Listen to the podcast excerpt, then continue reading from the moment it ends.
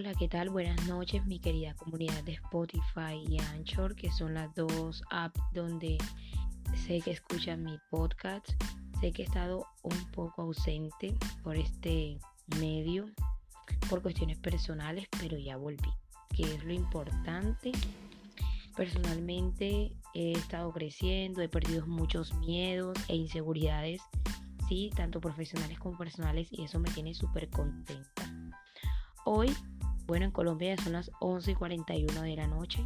Ya yo me iba a dormir, antes iba a hacer mis afirmaciones y todo, pero me motivé. Estoy un poco malita de salud, tengo gripe y he estado así con la voz toda ña, ña, un poco eh, congestionada, pero aquí estoy, me motivé y dije, voy a hacer un podcast antes de acostarme. Y por supuesto, aquí estoy, como ya les dije. Y el tema de hoy se llama Construyendo relaciones sanas. Y algo muy importante, un detalle súper importante que les quiero decir con este tema que les acabo de mencionar, es que yo lo iba a hacer en un Reels en mi Instagram. Pero como me motivé, dije, tengo el tema a la mano, ¿por qué no hacerlo un podcast? Y ya luego en esta semana lo estaré subiendo en mi Instagram, que de hecho aparezco como arroba Yelenis Padilla Guzmán para los que quieran seguirme y pues ver otros contenidos que subo allá. Bueno, y hablando de relaciones sanas, me gustaría que iniciaras preguntándote antes de escucharme qué es tener relaciones sanas. Si ya sabes, entonces hazte la otra pregunta. ¿Tengo yo relaciones sanas? En este caso voy a hablar de relaciones sanas con tu pareja, pero también pregúntatelo con tus amistades. Entonces iniciaría diciendo que uno de los principales motivos de sufrimiento del ser humano es la dependencia emocional. Es una de las razones por la que muchas personas acaban acudiendo a medios psiquiátricos, a psicólogos e incluso a medicación. Y muchas veces el profesional muy listo le dice, señora, su problema lo tiene durmiendo al lado o Señor, su problema lo tiene durmiendo al lado, es de carne y hueso. Entonces se puede decir que cuando estamos en una relación de pareja, estamos creciendo y evolucionando constantemente como pareja. Pero también estamos teniendo un crecimiento y una evolución a sí mismo a nivel individual. Y puede ser que en un momento determinado nos demos cuenta que no estamos avanzando ni hacia la misma dirección o que no vamos a la misma velocidad. Entonces, ¿qué tenemos que hacer o qué tienes que hacer tú que me estás escuchando? Quedarnos ahí o quedarte ahí sintiéndonos eh, o sintiéndote encadenado como en una prisión porque un día le prometiste a esa persona que esto era para siempre, incluso las personas que se casan. Yo creería que no. Creo que lo más sensato y maduro sería mirar a nuestra pareja y decirle, sabes, Hoy te amo y me gustaría amarte siempre. Es lo que hay y lo que hoy deseo y espero que así sea. Pero no lo sé, no te lo puedo asegurar. Tendríamos que levantarnos cada mañana y mirar a esa persona que tienes a tu lado o que tengo a mi lado y hacerte esa pregunta, ¿le sigo eligiendo y por qué? Cada día tendríamos que hacernos esa pregunta y a raíz de esa pregunta, quizás tú mismo te puedes responder como que, pues sí, le sigo eligiendo porque me suma, porque me aporta paz, bienestar, equilibrio a tu vida o a nivel profesional, económico, porque me hace crecer, porque miramos hacia la misma dirección, porque tenemos los mismos valores, tenemos proyectos en común y por eso te sigo eligiendo. Hay un sinnúmero de respuestas que quizás tú puedes tener. Pero puede ser que un día tú sientas que no y que ya no lo sigues eligiendo porque las cosas han cambiado, porque tú has cambiado o él o ella han cambiado y entonces debo poder desprenderme, puedes desprenderte tú de esa relación. Y debes tener en cuenta que la otra persona hace lo mismo contigo y que tú tienes que aportar que regar ese vínculo, porque la relación es algo que está vivo. De lo contrario, sea, pueden aburrirse y a una de las dos personas puede dar por terminar esta relación. Y asimismo tienes que cuidarla porque si no la cuidas, al final se acaba marchitando, como lo que acabo de decir, y ese amor muere. Pero escuchen que por suerte y afortunadamente en mi país, Colombia, desde 1992 más o menos, se aprobó la ley de divorcio.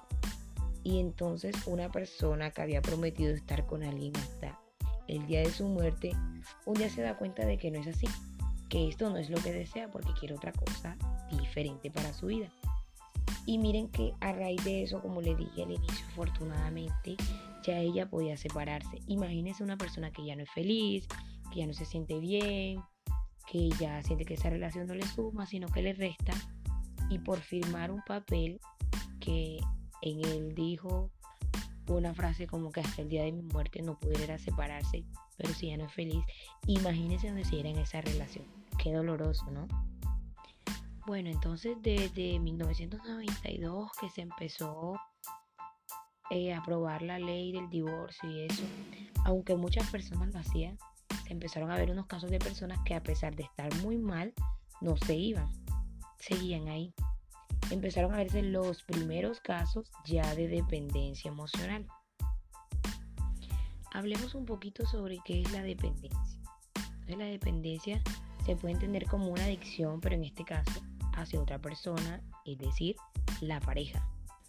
Y es aquí donde se genera un enganche tóxico como en las adicciones, que hay una necesidad. Estoy contigo no porque te elijo de manera consciente, sino porque te necesito. Esa idea de no me dejes, te necesito o si me dejas me muero. Me imagino que algunos de ustedes que me están escuchando se las han dicho o ustedes las han escuchado o otra persona se las ha comentado. No deberíamos tolerar esos mensajes porque indica que algo no va bien, todo va mal. La dependencia como adicción también tiene síndrome de abstinencia. Cuando intentamos irnos del lado de esa persona, nos entra una necesidad muy grande de volver a esa persona.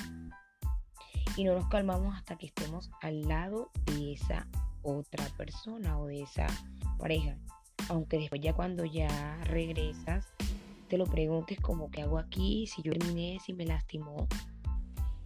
Y quizás te puedes hasta dar latigazos diciéndome como que, diciéndote perdón, no he logrado salir de esa relación por más que lo intente. Y quiero decirte que para tú concebir salir de esa relación, debes empezar haciendo un contacto cero. Y si ya la situación ves que pasa mayores, que crees que no la puedes solucionar, que se te sale de tus manos, aunque tú seas el implicado en esa relación, te invito a que busques ayuda de un profesional.